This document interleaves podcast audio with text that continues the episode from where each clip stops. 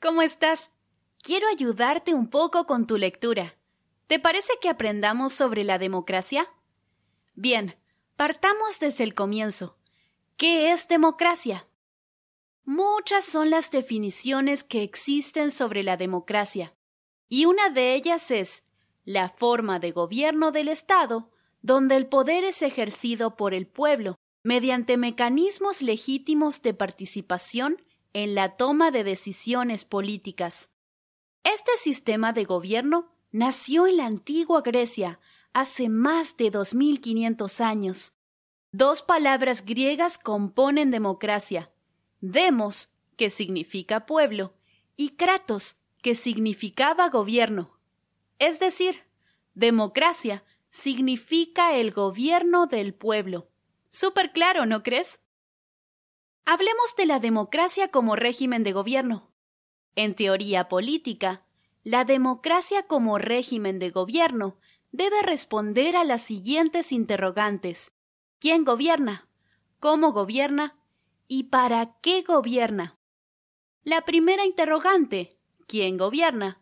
se responde con el pueblo, es decir, el conjunto de ciudadanos. La segunda pregunta, el cómo gobierna, tiene diferentes respuestas según cada época. En Atenas fue esencialmente participativa, ya que todos los ciudadanos participaban directamente de la dirección del Estado, mientras que en la actualidad es esencialmente representativa. El para qué está determinado según los valores éticos de cada sociedad, es decir, ¿qué es lo que se pretende preservar? La paz social, la justicia, el bienestar. Sin embargo, en términos generales, la democracia tiene como función principal la de proteger los derechos humanos básicos, tales como la libertad de expresión, la libertad de religión, el derecho a la igualdad y el derecho a la oportunidad de participar en la vida política, económica y cultural de la sociedad. Para que hoy en día un régimen se considere democrático, debe proteger además los derechos de los individuos y las minorías. En otras palabras, debe garantizar las prerrogativas y la libertad de los ciudadanos. Estas garantías generalmente están incorporadas en una constitución escrita y además el gobierno está limitado por el Estado de Derecho. Ahora veamos juntos algunas de las características de la democracia. Está la responsabilidad cívica de los ciudadanos, también protege los derechos humanos, y hay elecciones libres, periódicas e informadas, entre otras. ¿Qué te parece si hablamos de los valores fundamentales en una democracia? Bien, por ejemplo, está la libertad. En una democracia, la libertad, como forma de participación política y social, se traduce en libertad de expresión, de pensamiento, de reunión, de asociación, de manifestación, de sufragio, etc.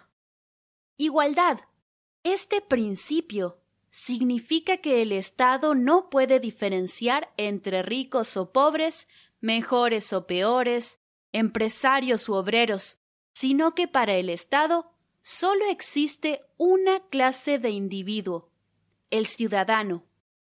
Justicia es un conjunto de valores esenciales sobre los cuales deben basarse una sociedad y el Estado. Estos valores son el respeto, la equidad, la igualdad y la libertad. Respeto. El respeto no solo es fundamental para la convivencia armoniosa, sino también para que haya justicia, libertad, igualdad, tolerancia y pluralismo. También está la participación, que es la acción de involucrarse en cualquier tipo de actividad, como por ejemplo la participación política, a través de la cual intervenimos en la elección de nuestros gobernantes mediante el sufragio. Pluralismo. Supone el reconocimiento, respeto y valoración de la diversidad y la complejidad de los individuos y los grupos que forman parte de la sociedad. Por último tenemos la tolerancia. Es un valor esencial en una sociedad democrática, porque nos permite vivir y coexistir con la pluralidad de manera respetuosa y armoniosa. En la tolerancia, el otro es un igual, cuyas particularidades y diferencias respetamos y valoramos. El artículo 4 de la Constitución chilena señala lo siguiente. Chile es una república democrática. Muy bien hecho. No era tan difícil, ¿verdad? Ya dimos este paso. ¿Qué tal si sigues por tu cuenta? Confío en ti.